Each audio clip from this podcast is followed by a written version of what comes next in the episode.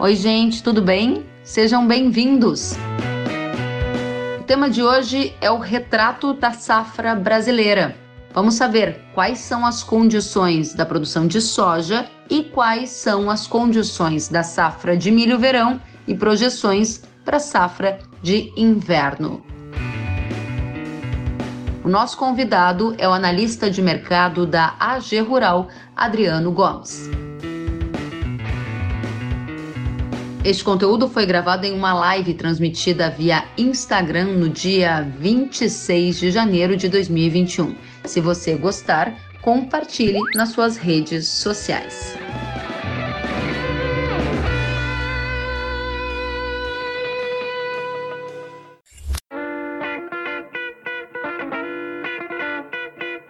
Seja muito bem-vindo, Adriano Gomes. Uma satisfação recebê-lo. Boa noite. Oi, boa noite, Kellen. Boa noite a todo mundo que está acompanhando a gente pela essa live. É, obrigado pelo convite.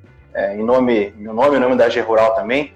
É um grande trabalho que você está fazendo aí toda semana com as suas lives, trazendo bastante informação para a gente. Muito obrigada. A gente está aqui com a audiência do Brasil inteiro. Ou seja, você vai nos contar como está a safra e o pessoal de casa também pode contribuir dizendo para a gente o que está acontecendo no presente momento. Adriano, vamos começar por soja e milho. Você, como convidado, tem a oportunidade de escolher. Vamos por soja, né, Kellen? Acho que soja está mais em evidência. Bora, então a gente vai começar com a colheita. Afinal de contas, uma parte da produção já está sendo colhida. Eu divulguei, inclusive, no 3 em 1 de hoje os dados de vocês, mostrando um atraso, né? Os trabalhos estão mais lentos. Qual é o estado que está com a colheita mais adiantada? É Mato Grosso? Olha, Kellen, é, realmente, com uma colheita atrasada, Mato Grosso, até a última quinta-feira, tinha apenas 2,3% da área colhida quando, é, e há um ano atrás, o Mato Grosso já tinha 4% da área colhida, e a média de 5 anos do Mato Grosso é de 11%.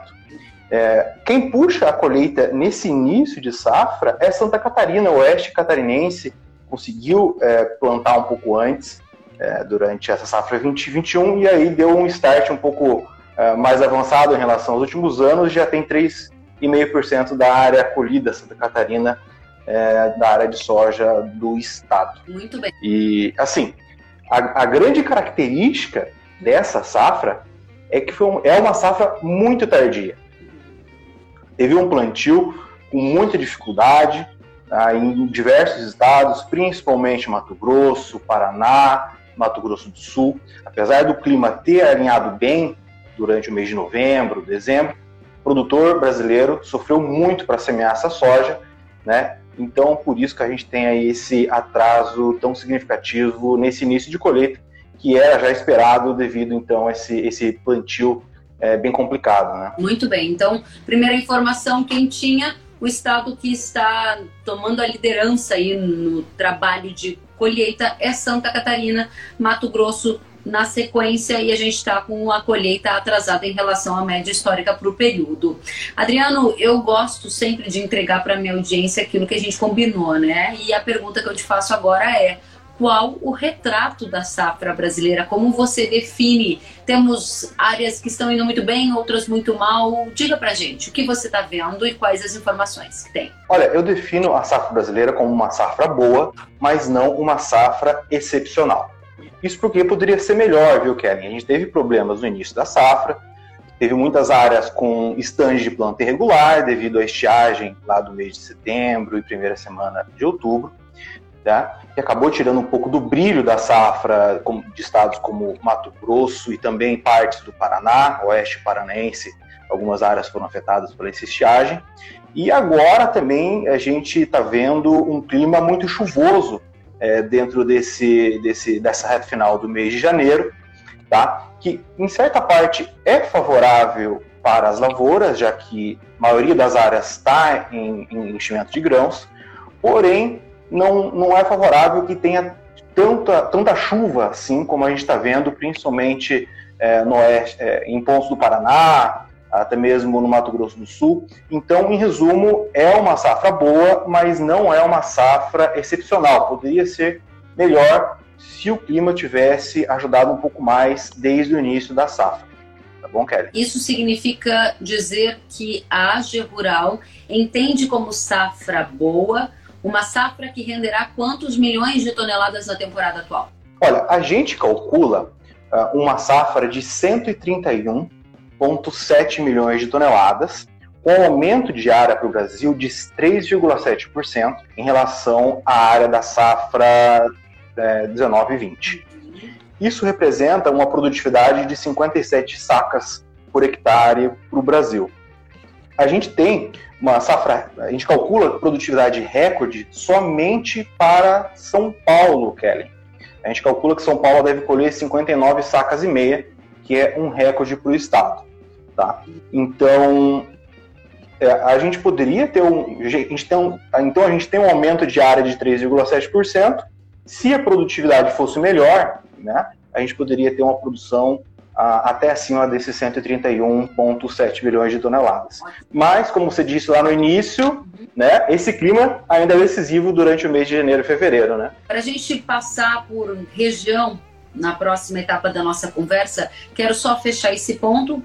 É uma safra que você definiu como tardia, boa, mas não excepcional, com previsão de rendimento com base nos dados que temos até agora de 131,7 milhões de toneladas, com uma produtividade média no Brasil de 57 sacas por hectare, e o estado de São Paulo com potencial de atingir o recorde de 59 sacas por hectare. Diante deste contexto, preciso te perguntar: o viés da AG Rural hoje é de alta é provável que revise a produção para cima em função das condições climáticas e dos relatos que tem tido nos últimos dias? Olha, vai depender muito, Kellen, do clima em fevereiro, em estados tardios, uhum. que é o caso do Rio Grande do Sul e os estados do Mato Piba. Uhum. Esses estados, eles costumam plantar em novembro e dezembro, e tem muitas, muitas áreas ainda em início de, de, de enchimento de vargem, é, então são áreas mais tardias, precisa chover durante todo o mês de fevereiro para a gente garantir boa produtividade ainda. Se chover durante o mês de fevereiro no Rio Grande do Sul e também no Mato Piba, a gente pode sim ter uma revisão para cima da produtividade desses estados, aonde a gente não calcula, né, é, até nessa nossa estimativa de janeiro, a gente não considerou aí produtividades é, tão excepcionais é, para esses estados, né, já que tem, tem é, um tempo aí para definir a safra é, dessas regiões, né? Legal. Então fechamos aqui o cenário macro brasileiro da safra de soja, resposta dada para nossa audiência sobre a percepção da AG Rural de qual é o retrato da safra de soja até agora, olhando Brasil.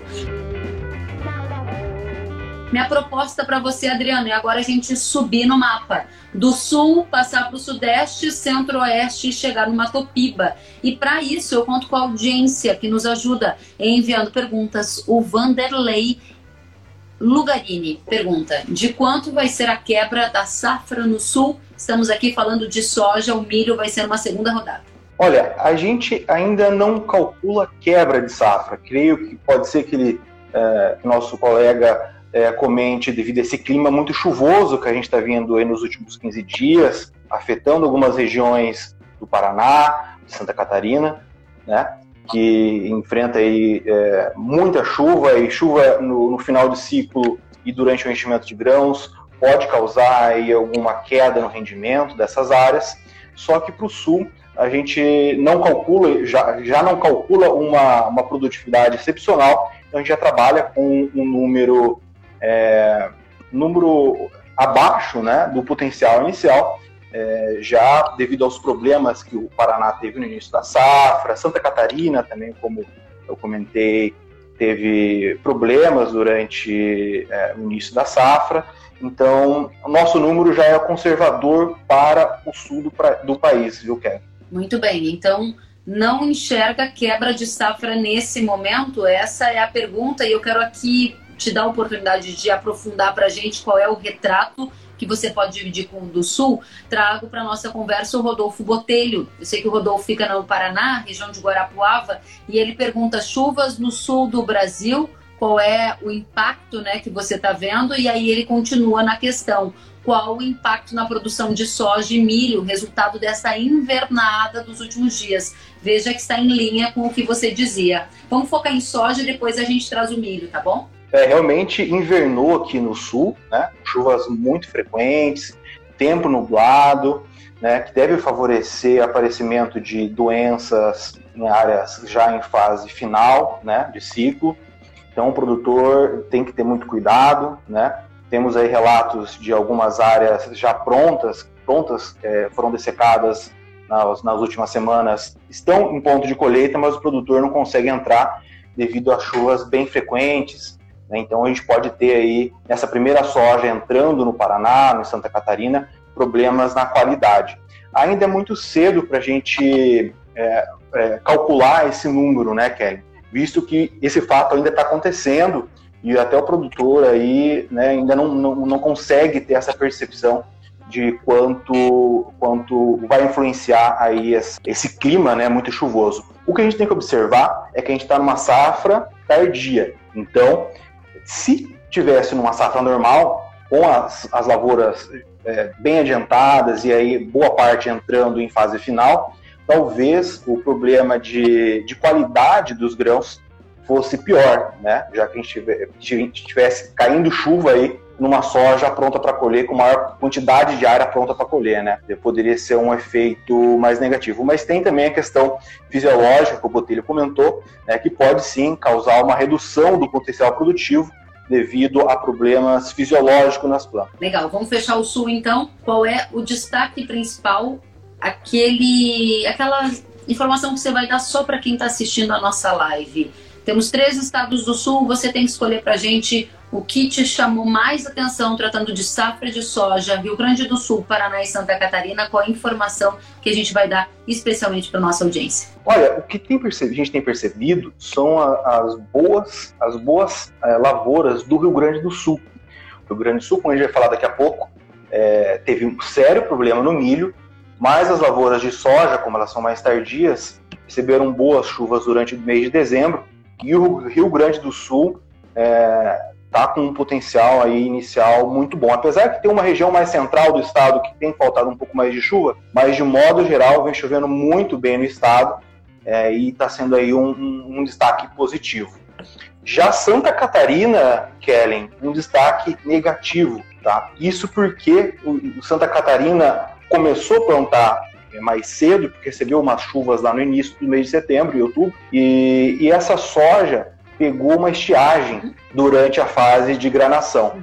Então, para Santa Catarina, a AG Rural, durante o mês de na revisão do, do início de janeiro, cortou a produtividade de Santa Catarina, que era estimada em 61 sacas, a gente revisou para 57,7 sacas por hectare, devido a esse problema, principalmente no oeste catarinense, que sofreu com estiagem. Qual é a previsão de rendimento da safra de Santa Catarina? A quebra de safra será de quanto? A gente calcula uma, uma, uma produção de 2,4 é, milhões de toneladas para Santa Catarina. Tá? Lembrando, então, que a, a gente revisou de 61 para 57,7 sacas. Em relação ao ano passado, Santa Catarina tem então um potencial maior de produção devido ao aumento de área daí, tá, Kelly? Não por causa da produtividade. Entendi. Então, vou fechar aqui o destaque do Sul. Agradeço ao Rodolfo e mais gente que está aqui atento às informações da soja. A Gegural Adriano acabou de nos dizer que o destaque que ele chama a atenção é que por enquanto a invernada, a chuva contínua no sul, não está fazendo vocês revisarem para baixo o potencial produtivo das lavouras, dado que são lavouras tardias e que você acha que, inclusive, isso adiciona um viés de alta na produtividade, algo a se confirmar nos próximos meses. Ou seja, o Rio Grande do Sul, que o ano passado foi penalizado com uma quebra severa em função da estiagem, esse ano tem chance de surpreender positivamente em função das chuvas que se regularizaram. Na contramão, Santa Catarina é o estado em que teve a produtividade revisada por causa da seca no início da implantação. Esses são os dois destaques do Sul, Adriano? Isso mesmo. Só vale lembrar que esse, essa questão da invernada aqui no Sul, viu, Kelly? Se as previsões se confirmarem, a gente tem previsão de bastante chuva é, para as próximas semanas aqui em toda a região sul, principalmente no Paraná e Santa Catarina.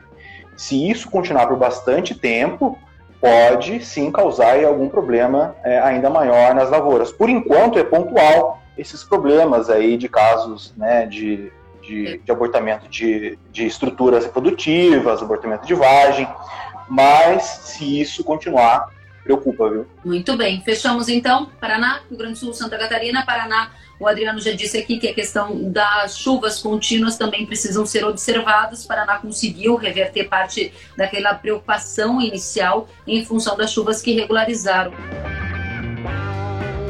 Agora eu vou te convidar para a gente subir para o centro-oeste. Olha só, o Elias Augusto Tec pergunta: as chuvas já estão causando estrago nas lavouras de Mato Grosso do Sul? É, repare que há uma, há uma, grande preocupação com essa invernada, né, Kelly? Repare, né? Faltou chuva lá em meados de setembro e outubro e essa chuva está vindo agora, né? Toda essa chuva que faltou no início da safra está caindo agora. É, então, realmente, há uma preocupação para essas áreas, né, essas áreas mais úmidas, que vêm recebendo mais chuva por causa da, da, da fisiologia da planta. Né? Há uma preocupação, sim. Né? Né, nessa, nessa, nessa, tanto na, no, no, sul, como também no Mato Grosso do Sul e também em pontos de Goiás. Respondendo a pergunta aí do nosso amigo. Já estão causando estrago. Vou corroborar um pouquinho aqui com a pergunta do Elias e lembrar a nossa audiência. Eu estive em Mato Grosso do Sul na quarta-feira passada. Eu fui para Naviraí e de Campo Grande até Naviraí passei por lavouras muito bonitas, lavouras com boa qualidade, mas ouvi também dos técnicos da cooperativa Copasul, que fica em Naviraí, a preocupação de que já está chovendo um pouco demais, ou seja, é um registro que tem sido observado. Isso vai gerar quebra de safra em algumas áreas do centro-oeste, especialmente Mato Grosso do Sul, Adriano? Olha, quebra de safra é muito difícil a gente falar, Kelly. Eu diria que isso pode acabar tirando um pouco do brilho da safra desses estados estados que sofreram lá no início devido à estiagem, tiveram boas chuvas desde então, mas agora vem chovendo demais.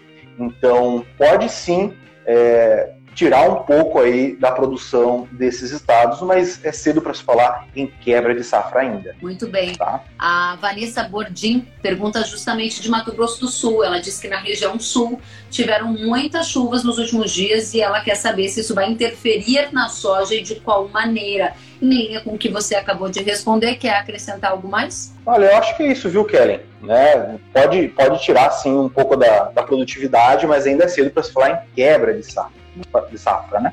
Diga pra gente, essa situação do centro-oeste que estamos aqui tratando de Mato Grosso do Sul, então um dos estados que tem recebido mais chuvas, como é que está a situação em Goiás e Mato Grosso? Bom, vamos começar por Goiás e a gente finaliza por Mato Grosso. Goiás vem desenvolvendo uma boa safra, já iniciou a colheita em áreas de pivô, ah, assim como eh, alguns pontos de Mato Grosso também, né, em áreas de pivô aí tem sido o foco desse início de safra, que foram as áreas que sofreram menos, não teve o efeito aí dessa estiagem, né, lá no início. Então o produtor acabou plantando e vem colhendo essas primeiras áreas. Por enquanto, tem um bom potencial a, a safra de Goiás, viu, Kelly? A gente é, calcula aí que se o clima continuar favorável por lá, a gente pode até revisar para cima a produtividade média de Goiás, a nossa estimativa do mês de fevereiro. Muito bem. E Mato Grosso? Mato Grosso, Mato Grosso teve então, só relembrando aqui, né, problemas lá no início, né, Mato Grosso que precisa plantar a parte da área é, dentro do mês de setembro e até, até o início de outubro, principalmente nas áreas de algodão. Então esses produtores precisaram semear, essas áreas tiveram é, um estande de planta irregular, sofreram com altas temperaturas e com chuvas é, abaixo do normal. Então, para Mato Grosso, a gente já vem fazendo cortes de produtividade desde o mês de novembro. A gente calculava em novembro 58 sacas de médio Mato Grosso, revisamos para 57 sacas durante dezembro e agora, na nossa última estiva de janeiro, a gente cortou mais uma vez a produção do Mato Grosso revisou a, a, a produtividade para 56,7. Muito bem. Tá? Então a gente vem diminuindo a safra de Mato Grosso. Muito bem. Então aqueles bolsões de seca, aquelas dificuldades impactaram. Qual é o seu destaque para o Centro-Oeste entre os três estados? Qual é aquela informação premium que você vai dar para nossa audiência? Olha, de destaque positivo fica uma briga aí entre Mato Grosso do Sul e Goiás. Claro que agora tem toda essa questão das chuvas em excesso, mas por enquanto a safra se desenvolve muito bem. Creio que Goiás até aí seja um, um, um, destaque ainda mais positivo, porque lá no início até teve uns probleminhas, mas agora a safra engrenou bem por lá, viu, Kelly? Uhum. Goiás favorito, então, para tomar liderança na produtividade de, do centro-oeste brasileiro, é isso? Diga pra gente, qual é a previsão? É, a gente pode ser que a gente aumente a produtividade média de Goiás na próxima, na próxima estimativa, né? É, dependendo também como que vai ficar esse clima nessa reta final, né, já devido a essa invernada aí, principalmente no Mato Grosso do Sul. Mato Grosso do Sul, que como eu falei também é um destaque positivo, mas essa questão aí dessa chuvarada acaba preocupando um pouco. Então quer dizer que em Mato Grosso do Sul e Goiás estão com um desempenho favorável à soja isso. Das chuvas mais regulares e, até o momento, Goiás desponta como favorito para liderar a produtividade média na temporada 2021 entre os três estados do Centro-Oeste, certo? Certo, Kellen, isso mesmo. E Mato Grosso é o estado que até agora está com mais dificuldades em função de toda a seca que a gente observou, né? Exatamente, exatamente. Mato Grosso que mais sofreu aí. Muito bem. Vamos então para mais uma rodada Vamos para o sudeste do Brasil. O que você nos conta? Como é que está a safra de soja no sudeste? Vem muito bem, viu? Tanto que, como eu falei, a gente estima safra recorde de produtividade em São Paulo com 59,5 sacas por hectare. Minas Gerais e São Paulo é, vem recebendo boas chuvas. O clima regularizou muito bem as chuvas aí durante o mês de novembro, dezembro, nesse início de ano. Então a safra desses dois estados está é, tá com um ótimo potencial. São Paulo já há registros de colheita em áreas de pivô e também no Triângulo Mineiro também tem colheita e na região de Unai também tem colheita em áreas irrigadas. Muito bem, então a saúde da safra no Sudeste vai bem, o destaque fica para São Paulo, que pode bater recorde de produtividade nessa temporada. Isso mesmo, 59 sacas e meia de média. Vamos em frente, vamos lá para o Matopiba. Conta para gente como é que tá a safra de soja no Matopiba, hein? Olha, a, a, a safra do Matopiba, nesse início de, de ano, virado de dezembro para janeiro, sofreu com umas chuvas mais irregulares, mas as últimas semanas vem chovendo melhor e apresenta aí uma, uma, boa, uma boa expectativa. A gente estima aí que tem uma boa safra. Porém, é decisivo que chova nos estados do Mato Piba até o final do mês de fevereiro. Há sim áreas mais adiantadas que já estão com potencial é, produtivo garantido, só que a maioria ainda está em produção em aberto. E o que chama atenção, Kellen, é que a gente tem previsão de pouca chuva para essa virada é, do mês de janeiro para fevereiro, principalmente para o oeste baiano e também para o Piauí, com chuvas mais irregulares, ou seja, chuvarada aqui no sul e falta chuva lá em partes do Mato Piba, já que a gente está num ano de laninha, né? Pois é, né? Que seria o contrário. Na verdade, era para faltar chuva no sul e sobrar na região do Mato Piba, né? Laninha tradicionalmente traz essa situação, né, Adriano? É, em anos de laninha, geralmente fica nesse, nesse, nessa divisão, né? Quando chove lá pro, no Mato Piba, falta chuva no Rio Grande do Sul. E quando chove em excesso para cá, acaba faltando chuva para lá. É, a famosa gangorra. Isso aí mesmo, isso aí mesmo. Legal. E, e o grande destaque positivo, é, por enquanto, está sendo a safra da Bahia. A gente estima média para a Bahia de 59 sacas por hectare, viu, Kelly?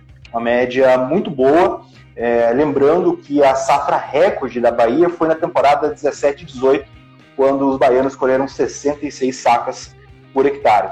Então, se o clima continuar favorável agora durante o mês de fevereiro e março, a Bahia tem sim ainda um potencial de colher mais, é, mais sacas por hectare. Eu vi que o pessoal de Minas Gerais e de São Paulo comentou e está ecoando justamente o que você disse, Adriano. O Pfeiffer, JD Pfeiffer, disse, ainda sobre o Sudeste, tá, gente? Regressando ao tópico anterior. Ah, o Pfeiffer disse: a nossa região vai ter super safra. Ele está nos assistindo direto de Itapetinga. Obrigada pelo comentário, super em linha com a previsão da AG Rural. O Leonardo Quinalha disse também está assistindo a live e a Ana Paula Veiga disse para a gente falar de trava e aqui tem uma pessoa que tinha comentado que ele estava em Minas Gerais e que Minas Gerais também estava com essa expectativa de uma safra boa, que estava tudo indo muito bem. Aqui, achei. O Marcos Ribeiro, obrigada, Marcos. O Marcos disse, direto de Delfinópolis, Minas Gerais, ele afirma que eles vão ter uma ótima safra. Vamos pegar ajuda aqui do pessoal da nossa audiência, Adriano.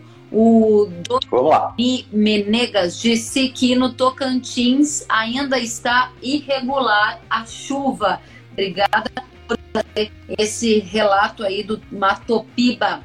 Aqui o pessoal Verena disse Tocantins com áreas muito boas, contrastando com áreas onde a chuva está escassa. Olha que fantástico os relatos de vocês, muito atuais. O Luiz de Luiz Eduardo Magalhães disse: estamos assistindo a live e esperando chuva. Luiz, o Adriano acabou de dizer que a expectativa para a Bahia é um viés positivo se o clima continuar regular, as chuvas boas. Me conta se aí na tua região é este mesmo cenário. Aqui o Sartori está dizendo no Rio Grande do Sul as áreas da Serra estão muito boas. Que coisa boa, né? Rio Grande do Sul ano passado teve dificuldade, né, Adriano? Muito bom, notícias positivas, né? Muito bom. Relatos positivos. E muito bom. Muito aquilo que você disse. O Franklin Coelho disse a região central de Minas não está chovendo, já são 10 dias sem chuva. Olha só, então um bolsão de seca que acaba destoando um pouco, né, Adriano? Quer fazer algum comentário sobre esses tópicos até agora? Eu acho que é isso mesmo, né, Kellen? A gente tem aí sim alguns pontos precisando um pouco mais de chuva, né? E, e segue em linha, né? A gente está numa safra boa, né? Mas essas questões acabam tirando um pouco do brilho da safra de algumas regiões. E a gente está numa safra tardia, precisamos ainda de chuva durante o mês de fevereiro aí nessas regiões. Muito bem, o Luiz, lá do oeste da Bahia, disse sim, se chover, espero colher perto de 80 sacas por hectare nas áreas mais corrigidas. Excelente rendimento, hein, Luiz? Torço para que dê certo. O Ribas disse que no norte de Minas as chuvas estão muito irregulares milho sequeiro perdeu praticamente tudo.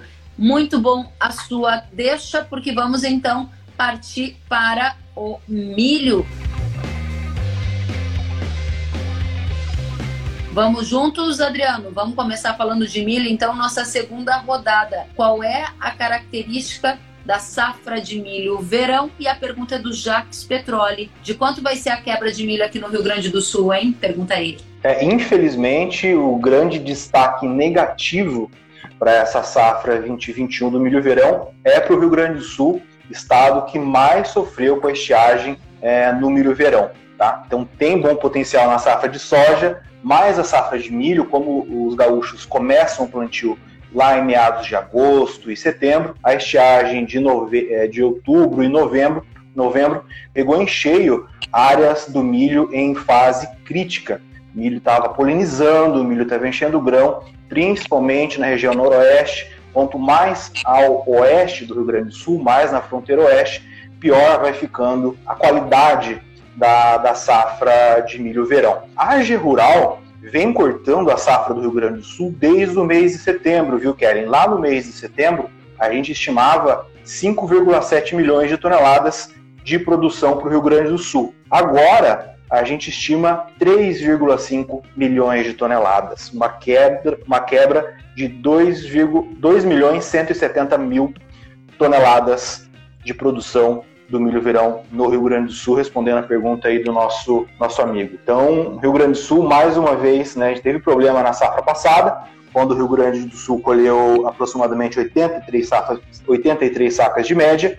Esse ano, a G Rural estima uma média de 76 sacas por hectare no Rio Grande do Sul.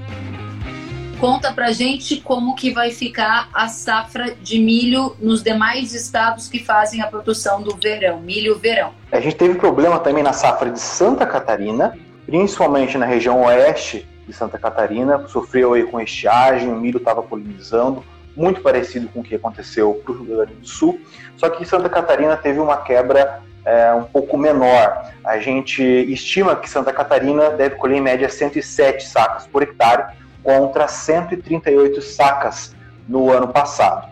Já no Paraná, as perdas foram mais localizadas na região sudoeste, divisa com Santa Catarina, aonde também acabou pegando aí essa estiagem. Agora, é, nesse, dentro dessa virada de ano, o que tem afetado bastante as lavouras de milho aqui do, da região sul, Kelly, é, nas, nas, áreas ainda que, que estão em desenvolvimento, é a ocorrência de muita cigarrinha. E os produtores vêm, vêm, estão muito preocupados com isso, está tendo muita frequência e pode, vai ter um impacto sim ainda maior na produtividade. Tá? A gente estima que a região sul deva produzir 9 milhões de toneladas de milho. Essa estimativa era de 12,1 milhões lá no mês de setembro. Muito bem, e aqui o Maico dizendo, Maico Toniaso, obrigada Maico, ele disse, extremo oeste de Santa Catarina, quebra de milho vai ser de mais de 50% da safra, realmente um cenário bem desafiador. Também de Santa Catarina, o Sérgio, ele está dizendo que a seca no oeste de Santa Catarina impactou o milho, e aí depois veio o problema de enfesamento, super em linha também com o que você está dizendo, né? Ou seja, um desafio enorme para esses produtores. Exatamente. Mais um ano aí com problemas aqui na região sul para o milho verão. Em contrapartida, nas outras, regi nas outras regiões, a G Rural cobre São Paulo, Minas Gerais, Goiás também o milho verão. Nessas regiões onde o milho é mais tardio, as lavouras apresentam um, um, excelente potencial até o momento, mas ainda, é claro, o clima durante os próximos meses é bem decisivo, Karen. Rendimento total que a Rural projeta para a primeira safra de milho no Brasil é de quanto? Olha, só fazendo uma adenda, para a região centro-sul do Brasil, a gente estima 18,6 milhões de toneladas. Para é, o Brasil, somando o norte e o nordeste os números da Conab, 24,246 milhões de toneladas. Essa, para a gente ter uma dimensão ao longo da história, é uma das menores safras dos últimos anos. Conta para gente, tratando-se de milho verão centro-sul. Olha, falando é, no sul, sim, né? A gente tem uma essa quebra muito expressiva na região sul, é, que causa esses, uma grande preocupação, né?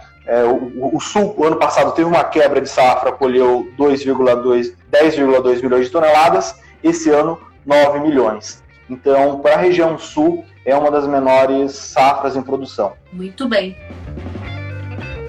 Vamos sair da primeira safra e vamos já falar da segunda, né, safra. O milho safrinha, como diz o Rui Berardo, que está aqui na nossa audiência, ele pergunta: o milho safrinha deste ano estará com uma janela curta, acarretando um risco a mais? Conta pra gente, Adriano. É, esse vai ser o grande desafio da safrinha 2021 do Brasil, devido ao atraso no plantio da soja em estados que começam a plantar soja primeiro e, consequentemente, começam a plantar para o primeiro milho safrinha, como é o caso do Mato Grosso e do Paraná. Teve um atraso muito grande no oeste do Paraná soja e assim é, vamos ter aí pouco registro de, de, de, plantio dentro do mês de janeiro, tanto no Paraná quanto em Mato Grosso, praticamente nada de, de milho safrinha vai ser plantado em janeiro, boa parte vai ficar para fevereiro e também é, muita área de milho vai ser semeada dentro do mês de março. Tradicionalmente, Kelly, parte do milho safrinha ela é plantada dentro do mês de março. O que a gente vai ter nessa safra é que mais áreas vão ser semeadas fora da janela. Esse é um ponto porque a gente tem uma necessidade enorme do mercado por produção e a gente está, então, com uma tendência de implantar uma safra em que boa parte das regiões farão um plantio fora do zoneamento agrícola na sua avaliação? É, vai ser uma safra, assim como a soja, uma safra de milho mais tardia, que acaba trazendo aí alguns riscos.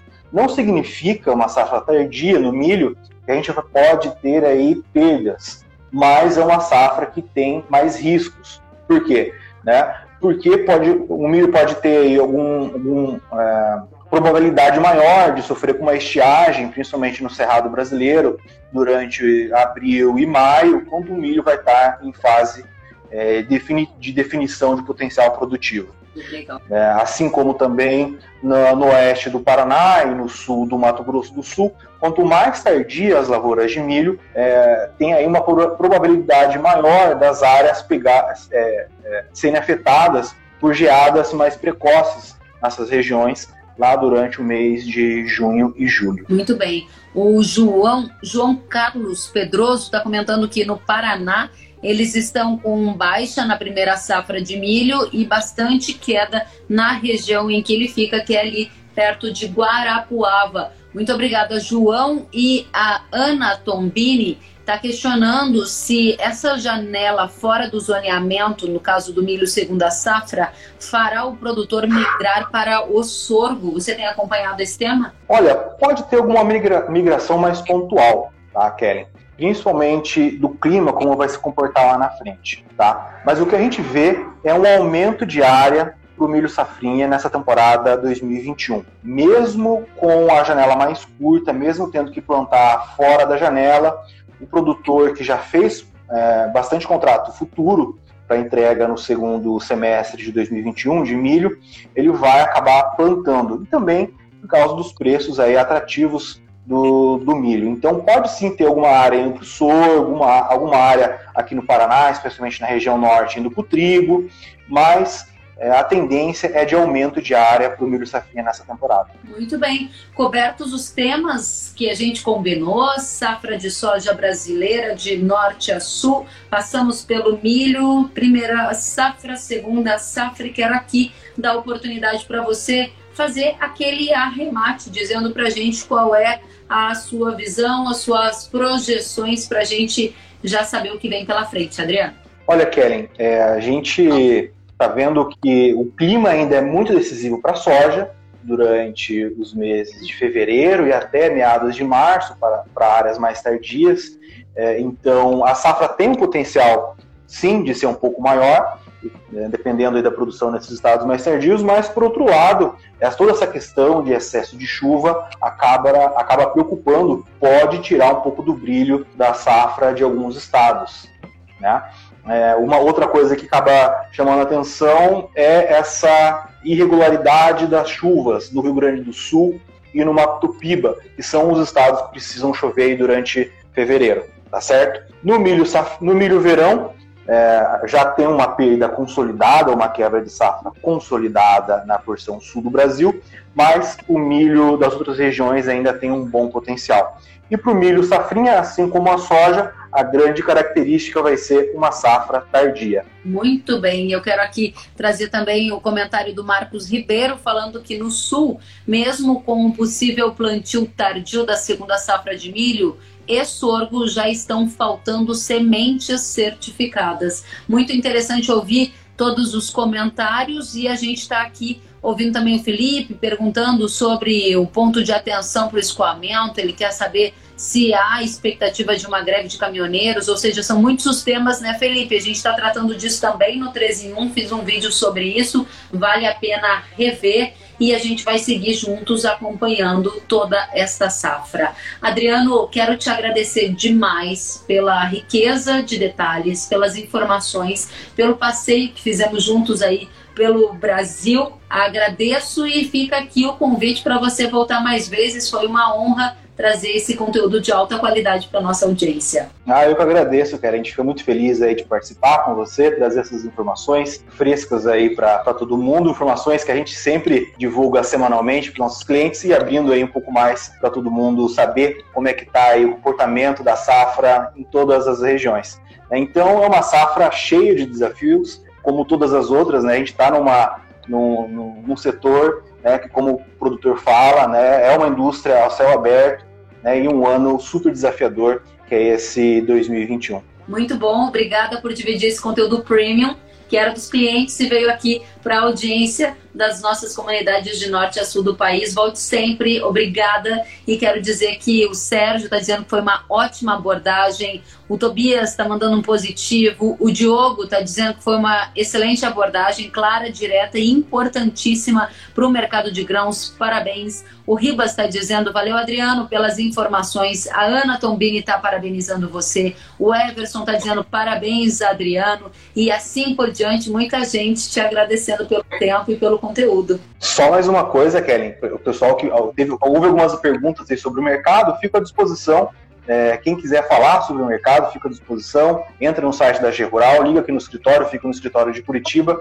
Estou à disposição para quem quiser bater um papo sobre o mercado, só ligar para a gente. Opa, então a gente vai voltar para uma próxima live claro. sobre mercado.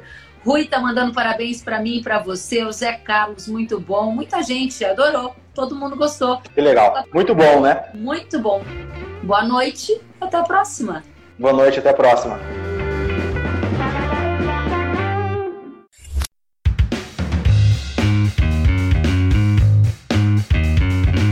Que bom que você gostou da entrevista e ouviu todo o conteúdo. Se quiser acompanhar as atualizações, siga kellen.severo no Instagram. Até a próxima!